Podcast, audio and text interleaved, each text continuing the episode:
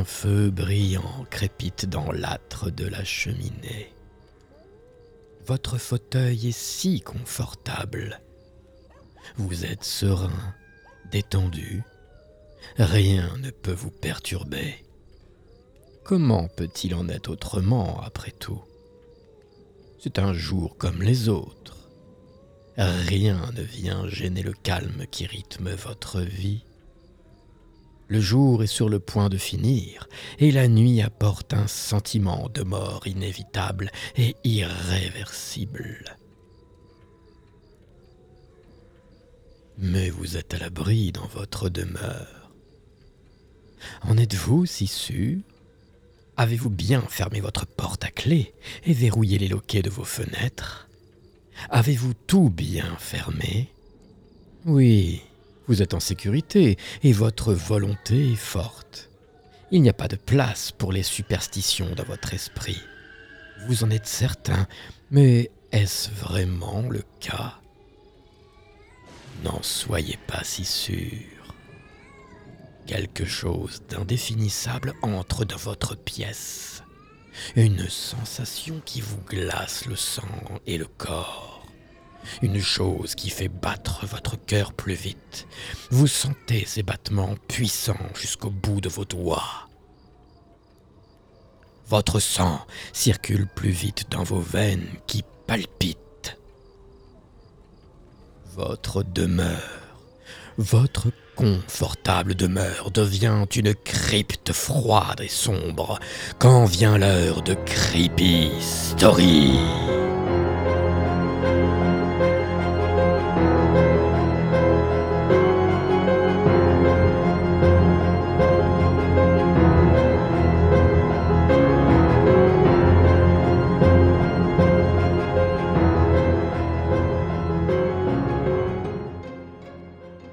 Bonsoir à toutes et à tous, je suis Dan pour vous accompagner dans cet épisode. Le cinquantième. Eh oui mes amis, plus de 50 épisodes composent à présent ce podcast que je porte à bout de bras décharnés. Pour vous faire frémir, bien sûr, pour ce cinquantième épisode, je vous propose deux histoires, dont une qui m'a été envoyée par un auditeur du nom de Renard Malin. Mais commençons sans plus tarder avec la première histoire que j'ai intitulée Le ventriloque.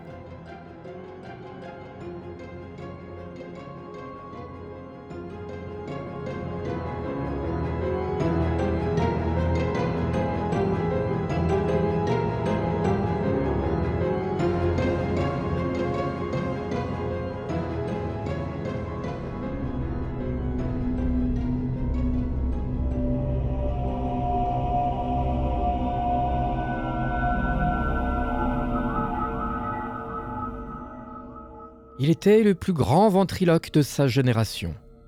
Albert Woodrock, plus connu sous le pseudonyme de Puppet Hall, a eu une carrière idyllique, jusqu'au scandale médiatique qui l'a plongé dans le chaos. Ce soir, assis dans son plus confortable fauteuil de cuir moelleux, il contemple une de ses six plus belles marionnettes, posée sur ses cuisses, en position assise, bien tranquillement, les yeux grands ouverts, fixant l'horizon il a posé une main sur le bras gauche de la poupée de belle taille et l'autre dans l'orifice qui lui permet de la manipuler de l'intérieur. Sa carrière avait débuté en 1939. Il était alors jeune comédien de 23 ans et cherchait du travail. Courant les maigres cachets qu'il pouvait gagner, il était lassé de cette vie de bohème et de n'être pas reconnu à sa juste valeur. Jusqu'au jour où il trouva une marionnette de ventriloque dans une ruelle sombre, posée au sol dans un carton détrempé. Il la ramena chez lui et la nettoya. Puis il décida de profiter de cette trouvaille pour monter un petit spectacle d'une trentaine de minutes à destination des enfants. Il écrivit donc une histoire où le personnage principal était sa marionnette, sa nouvelle amie, et qu'il appela Arnie. Puis il s'entraîna, jour et nuit, à la ventriloquie, comme un forcené, se scotchant la bouche pour l'habituer à ne plus être en mouvement. Il travailla aussi sa respiration et son diaphragme, bossant le jour dans un fast-food et s'exerçant la nuit avec sa marionnette. Il parvint au bout de huit mois à atteindre un tel niveau que lui-même croyait dur comme fer qu'Arnie était vivant. Puis il décida de se lancer et improvisa un petit show devant sa mère qui fut partagé entre l'admiration et l'effroi. Et découvrant la marionnette plus vraie que nature que son fils animait, et à laquelle il donnait une voix si parfaite, qu'elle pensait qu'une autre personne était dans la pièce avec eux et qu'elle parlait dans l'ombre à la place d'Albert. Confiant et sûr de lui, il démarcha les différents petits théâtres de son quartier afin d'y décrocher un créneau pour jouer le spectacle qu'il avait peaufiné avec tant de passion. Évidemment, ce fut sans surprise que le show d'Albert devint très rapidement un carton. Il était le seul à pouvoir faire parler sa marionnette avec du scotch sur la bouche. Celle-ci remplie de chamallows et une pince à linge sur le nez. Tout cela sans perdre le volume de sa voix il fut rapidement approché par des producteurs de télé qui avaient entendu parler de son fabuleux spectacle de ventriloquie et lui proposèrent d'animer une émission pour enfants les samedis après-midi, qui étaient les jours de grande écoute pour la chaîne. Albert changea donc de nom et se donna corps et âme à cette émission. Après trois mois d'antenne, Puppet Hall était au sommet de son art et de sa gloire. Les jeunes spectateurs hurlant de bonheur dès qu'il apparaissait aux côtés de Harney, et les téléspectateurs s'arrachant les produits dérivés à l'effigie d'Al et de sa marionnette, nationalement connue à présent. Cette histoire d'amour entre Albert, Arnie et le public dura 25 ans. 25 ans de magie, de rêveries et de rires. Jusqu'au jour où des paparazzi prirent des clichés d'Al et de sa marionnette sortant d'un bar, avec des entraîneuses de chaque côté. Les photos firent la une de tous les médias du pays et Al redevint Albert. Tous ces contrats furent stoppés. On retira tous les produits dérivés des étalages des boutiques. Les bandes dessinées à l'effigie d'Arnie finirent à la benne et Albert resta enfermé chez lui à double tour, craignant la haine du public envers lui. Lui, le symbole de la jeunesse, qui a sali et détruit la confiance du peuple qu'il aimait et rigolait avec lui. Durant cinq ans, Al fit profil bas. Les gens l'oublièrent, trop accaparés, accablés par l'horreur sans nom qui sévissait à ce moment-là. En effet, des disparitions d'enfants furent annoncées. La police demanda aux parents de ne pas laisser leur progéniture sortir sans surveillance, tant que le kidnappeur n'avait pas été arrêté. Un sentiment de terreur planait sans cesse au-dessus des parents qui craignaient de voir leurs jeunes enfants un jour disparaître. Puis, un soir de septembre, un policier en patrouille découvrit lors d'une ronde un conteneur de détritus rempli à rabord d'entrailles humaines. Après analyse des médecins légistes, il fut dénombré pas moins de 43 systèmes digestifs et 62 cœurs, tous appartenant à des enfants entre 9 et 13 ans. Macabre découverte qui annonça en même temps la fin des disparitions d'enfants. Albert, quant à lui, avait suivi l'affaire tranquillement assis dans son fauteuil en cuir bien confortable, avec une copie mal faite d'Arnie sur les genoux. Arnie, qui était, quant à lui, resté dans une remise des studios de la télé, oublié et poussiéreux. Arnie abandonné une seconde fois, perdu pour toujours, et Albert rejouant sans cesse des scènes du temps passé. Du temps où il était célèbre, ce fameux temps où les enfants ne l'avaient pas encore abandonné.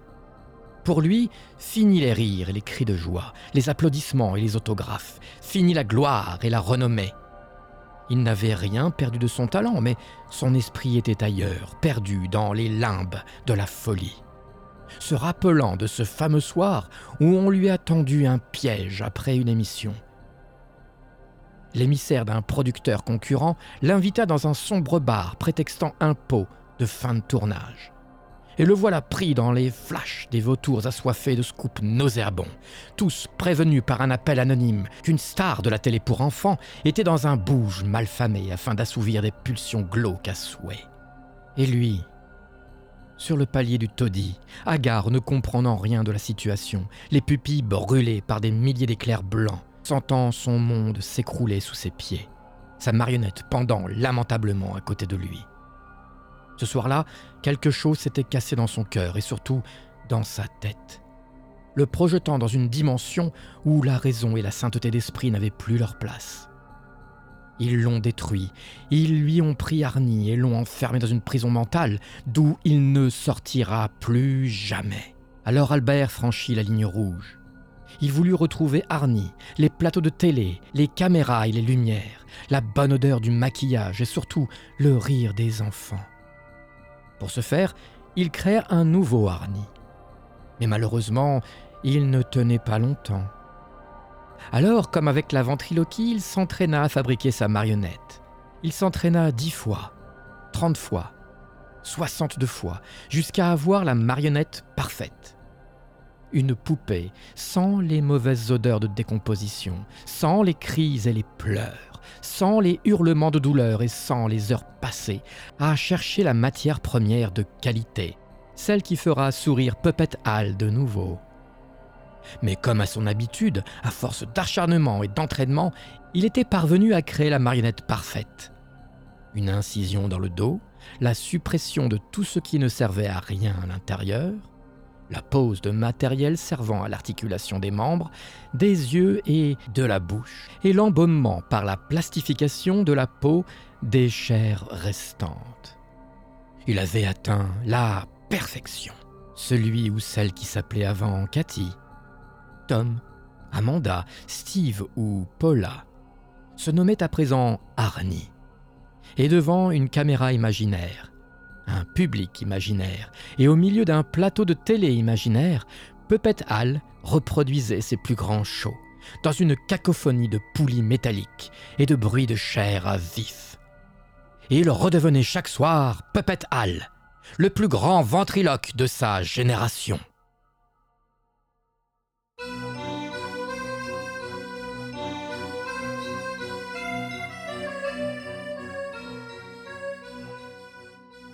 On ne sait jamais qui du ventriloque ou de la poupée est le plus schizophrène.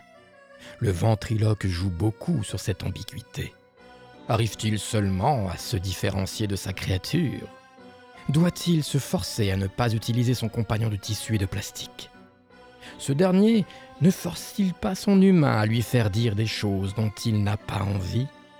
Qui manipule qui? La poupée dort-elle la nuit dans un lit, laissant l'humain dans une boîte fermée à clé pour ne pas qu'il s'échappe? Imaginez mettre votre main dans les entrailles d'une créature qui ne devrait pas en avoir. Sentir ses organes humides bouger entre vos doigts et ensuite imaginez que la marionnette aime ça. C'est pourquoi elles ont souvent le sourire. Vous n'avez jamais remarqué? Passons à présent à la deuxième histoire, au titre évocateur. La mangeuse d'âme.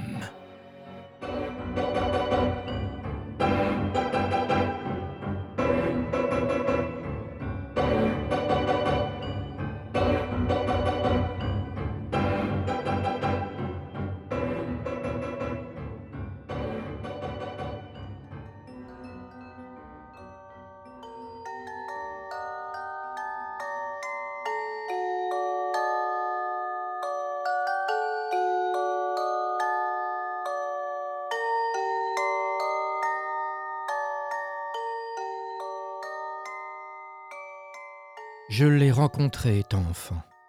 Elle m'avait été offerte à mon anniversaire par ma grand-mère. Elle voulait bien faire, je le savais. Elle voulait mon bonheur et espérait qu'elle me comblerait.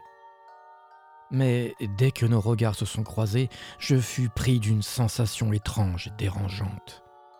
Ses yeux semblaient sonder mon âme, comme si elle connaissait tous mes secrets, surtout les plus sombres. J'avais l'impression qu'un étau compressait mon cœur, mes poumons recherchaient de l'air comme le plus assoiffé des hommes au milieu d'un désert.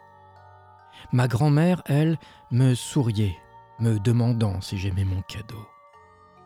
Je lui fis mon plus beau sourire à mon tour pour lui répondre et la rassurer. Je ne voulais pas qu'elle réalise la terreur qui prenait possession de mon corps. Je me suis tourné vers ma famille, essayant d'ignorer l'objet de ma peur et de me concentrer sur autre chose, comme, sur mes autres présents, par exemple. Je finis par oublier mon oppressant cadeau et la journée passa à une vitesse folle. J'étais heureux et surtout fatigué. Mais lorsque je me mis au lit le soir pour dormir, je la vis une fois de plus. Elle était là, sur mon bureau, me faisant face, et elle me regardait encore. La terreur m'envahit à nouveau. Je fixais ses cheveux blonds bouclés, sa robe faite de dentelle bleue, sa peau pâle de porcelaine, et je me suis figé comme hypnotisé par ses grands yeux azur et clairs, vides de vie. Cette poupée de porcelaine sur son présentoir, qui passait pour une jolie chose inoffensive et qui était tellement aimée des petites filles et des petits garçons qui s'y intéressaient. Mais je savais que derrière sa beauté innocente se cachait un être diabolique, dépourvu d'âme, qui cherchait à piéger les plus innocents. Je tremblais dans mon lit quand ma mère entra dans ma chambre pour me dire bonne nuit. Elle ne comprit pas ma réaction. Elle suivit la direction de mon regard, puis se retourna de nouveau vers moi, confuse. Pourquoi trembles-tu, mon chéri? Je croyais que tu serais heureux de voir le cadeau de ta grand-mère sur ton bureau. Elle est si jolie, n'est-ce pas? Dit-elle en essayant d'être rassurante. Elle est diabolique, maman. Je le sais, elle me regarde, elle me suit des yeux. Me suis-je mis à gémir à ma mère, espérant qu'elle me comprendrait. Mais je vis sur son visage qu'elle ne me croyait pas. Au contraire, elle semblait agacée face à ma réaction. Franchement, pourquoi dis-tu telle chose horrible à propos de la poupée que grand-mère t'a offerte? Elle a mis beaucoup d'amour dans son cadeau. Tu n'as pas à avoir peur, ce n'est qu'une simple poupée.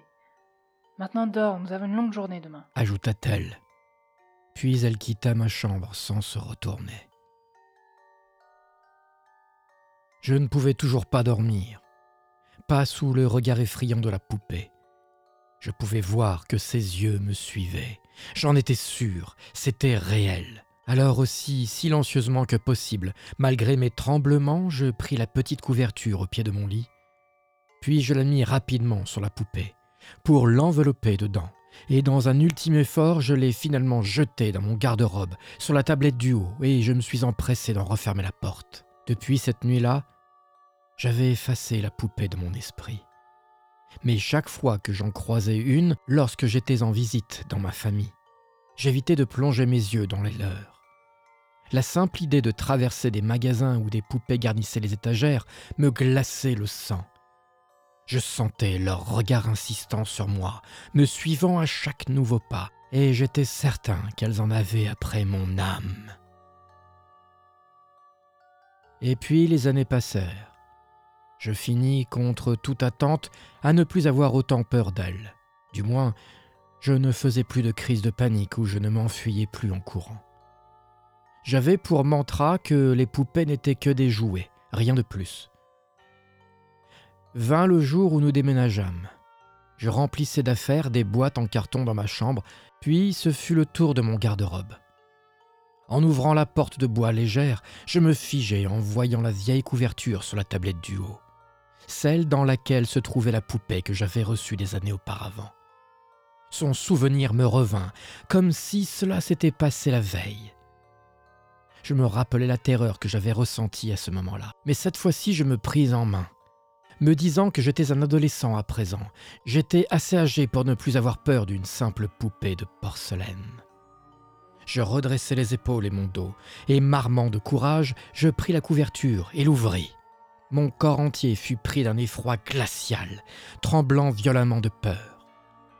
La poupée n'était plus là. La couverture était vide. J'avalai avec difficulté ma salive devenue épaisse, essayant avec peine et misère de respirer. Il devait y avoir une explication. Ma mère devait l'avoir découverte là et l'avait sûrement enlevée. Je repris le contrôle de mon corps et courus vers elle pour lui demander. Maman, qu'as-tu fait de la poupée de porcelaine? Qui était dans cette couverture? Sur la tablette de mon garde-robe. Hurlai-je frénétiquement. Ma mère me lança un regard étrange. Alors c'était là que tu l'avais mise toutes ces années? Je croyais que tu l'avais jetée.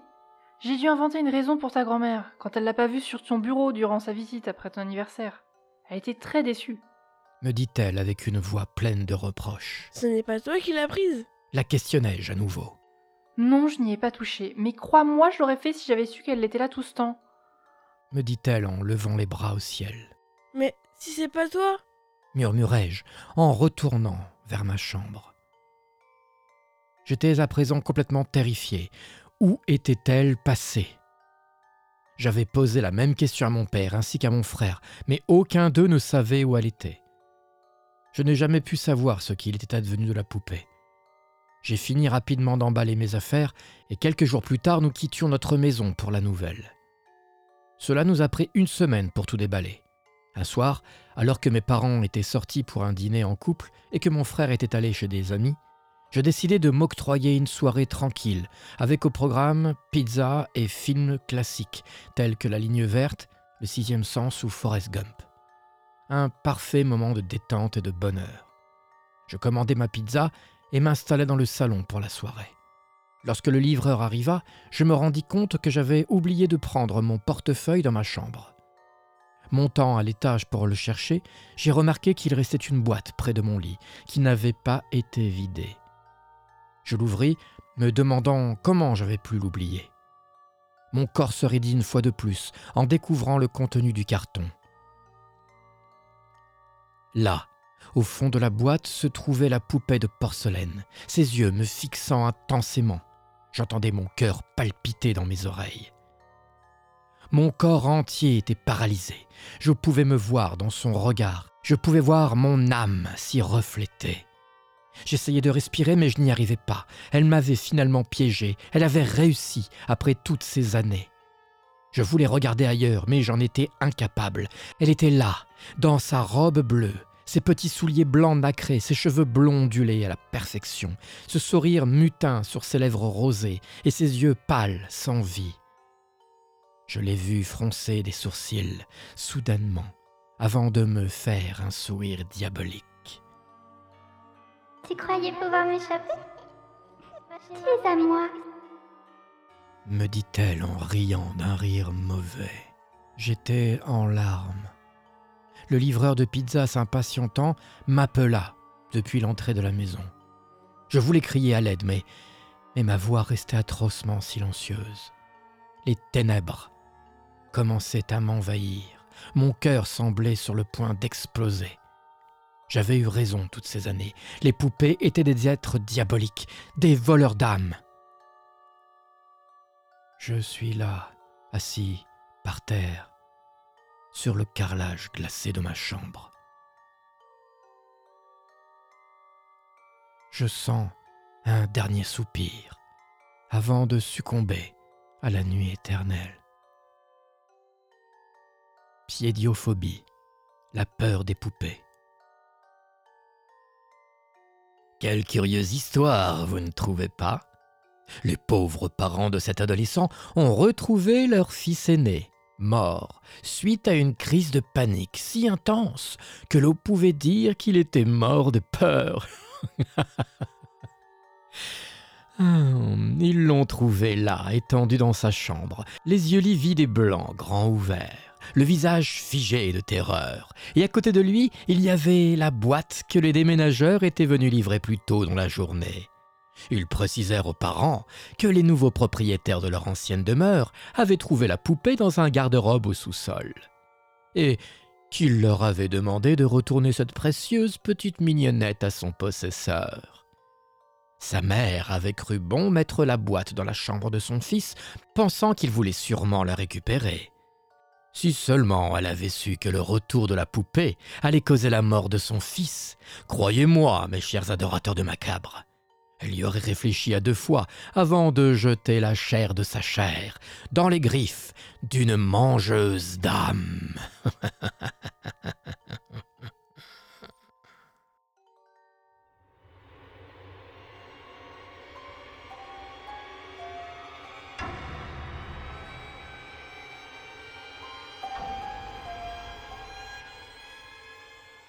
Les poupées hantées ou maudites ont toujours fait partie du paysage horrifique.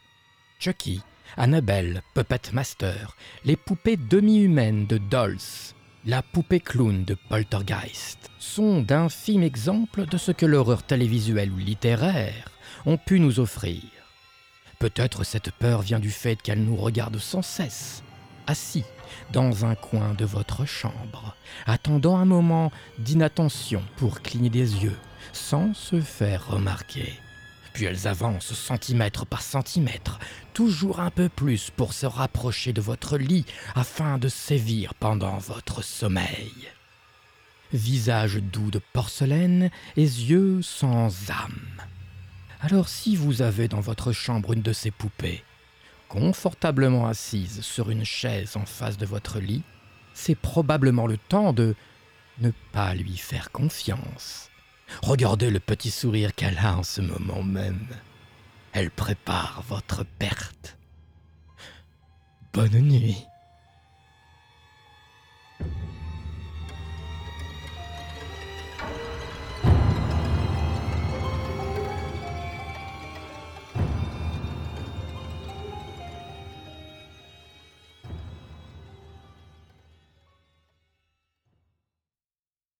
Oh, euh, avant de nous quitter, et pour ce cinquantième épisode, laissez-moi vous offrir une petite friandise, un petit cadeau venu du fond des âges, sorti tout droit de ma mémoire. Une histoire de mannequin, encore une fois, de poupée, de collection. Une histoire que j'ai écrite et lue dans le tout premier épisode de Creepy Story. Je l'ai intitulé tout simplement le mannequin.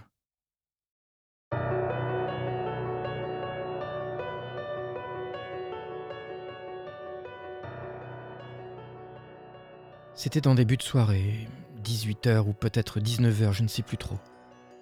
Karl m'a demandé ce que j'avais prévu pour la soirée. Karl, c'est mon meilleur pote. On s'est connus au collège d'Ididora au Bourget. Il se situait pas très loin du musée de l'espace. Moi, je vivais à cette époque dans une cité de banlieue qui, il y a plus de 30 ans, était un vrai havre de paix. Tout le monde se connaissait et se respectait. Karl, lui, vivait dans un petit immeuble à deux pas de ma cité. On était dans la même classe et on s'est bien entendu très vite. Et puis, on s'est découvert plein de points en commun. Surtout les jeux vidéo et les comics. Il nous arrivait souvent de passer des après-midi entières à parler de films ou de dessins animés. Et puis, on a grandi et on a commencé à travailler et à gagner nos premiers euros. On s'est acheté nos consoles et on se faisait des parties en ligne jusqu'à tard dans la nuit. Carl et moi avions développé une vraie passion pour les figurines et autres produits dérivés de la pop culture. Moi à fond comics et lui plutôt manga.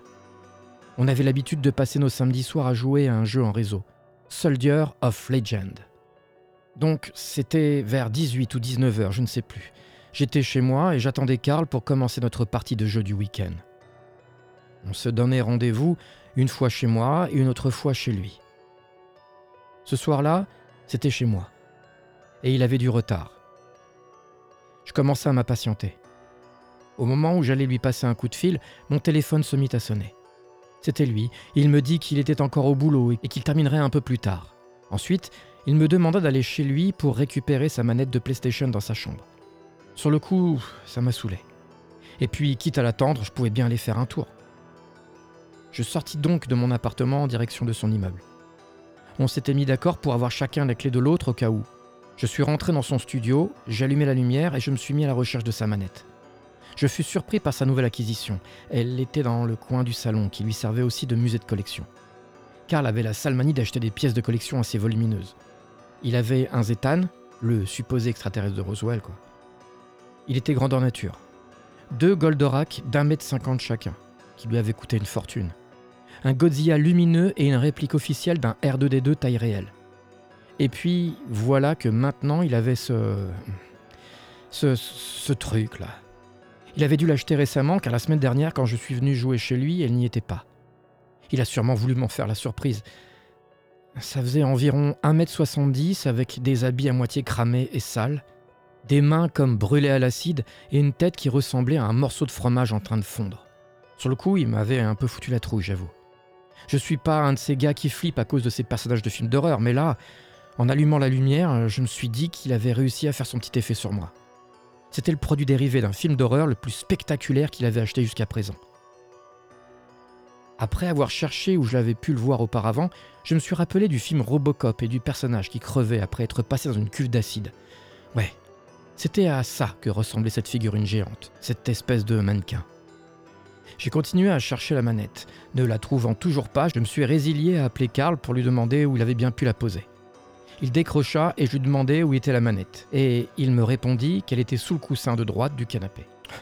Une place logique pour une manette. Juste avant de raccrocher, je l'ai félicité pour le nouveau mannequin qu'il venait d'acheter, le décrivant un peu au passage. Et surtout, je lui ai demandé le prix. Il ne m'a pas répondu tout de suite. J'ai été obligé de lui reposer la question pour qu'enfin il me réponde.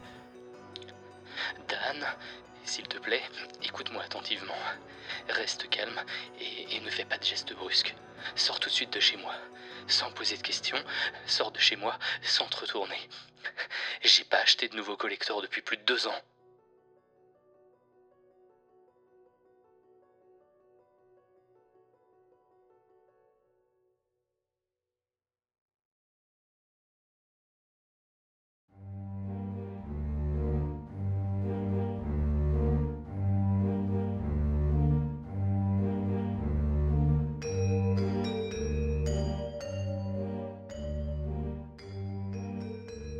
Vous venez d'écouter l'épisode 50 de Creepy Story.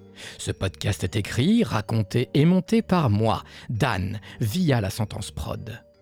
Si cet épisode vous a plu, n'hésitez pas à le partager un maximum autour de vous. En parler, c'est le faire vivre par-delà ce podcast pour qu'il devienne à son tour une légende urbaine. Vous pouvez retrouver tous les épisodes sur toutes les plateformes d'écoute comme Apple Podcast, encore Spotify, Google Podcast Deezer et bien d'autres encore. Si mes histoires vous ont plu, vous pouvez me laisser quelques étoiles et des commentaires sur Podcast Addict, Spotify ou Apple Podcast. Avoir des retours me fait à chaque fois énormément plaisir, vous le savez à présent. Vous pouvez aussi m'envoyer vos histoires à podcastcreepystory.gmail.com. Et si vous voulez me donner un petit coup de pouce décharné, sachez qu'il existe un Patreon dédié à Creepy Story. Je vous laisse en description le lien pour y accéder. Ainsi, vous pourrez faire comme Angelina, Nonor, Victoire, Romain, Marine, Waxylink, Nadia Pinup, Rémi, Saki, Cannebarge, Claire, Rodolphe, Yop et Indigo. Merci à Cora, Esther et Vincent. Oui, merci à vous tous. Merci aussi à Renard Malin qui m'a envoyé son histoire. Encore une fois, vous pouvez m'écrire pour partager vos peurs et vos histoires horrifiques. Merci aussi à Yop et à Oakleaf d'avoir participé à l'enregistrement de cet épisode en me prêtant leur voix. Et oui, comme je le disais en intro, voilà maintenant trois ans que le podcast existe. Un changement de nom, trois changements de visuel et environ 78 épisodes plus tard, j'essaye tant bien que mal de vous raconter des histoires. Vous me motivez à chaque instant à continuer, surtout quand l'inspiration n'est plus de la partie. Voilà pourquoi il arrive que les épisodes soient en retard, mais vous êtes toujours au rendez-vous, et ça, c'est vraiment une chance que je savoure à chaque sortie d'épisode. Je vais essayer de continuer, rien que pour vous, en prenant le temps de vous offrir des épisodes de qualité. En attendant, et comme vous le savez déjà, je vous donne rendez-vous dans un prochain épisode avec des histoires qui ne vous laisseront pas fermer l'œil de la nuit.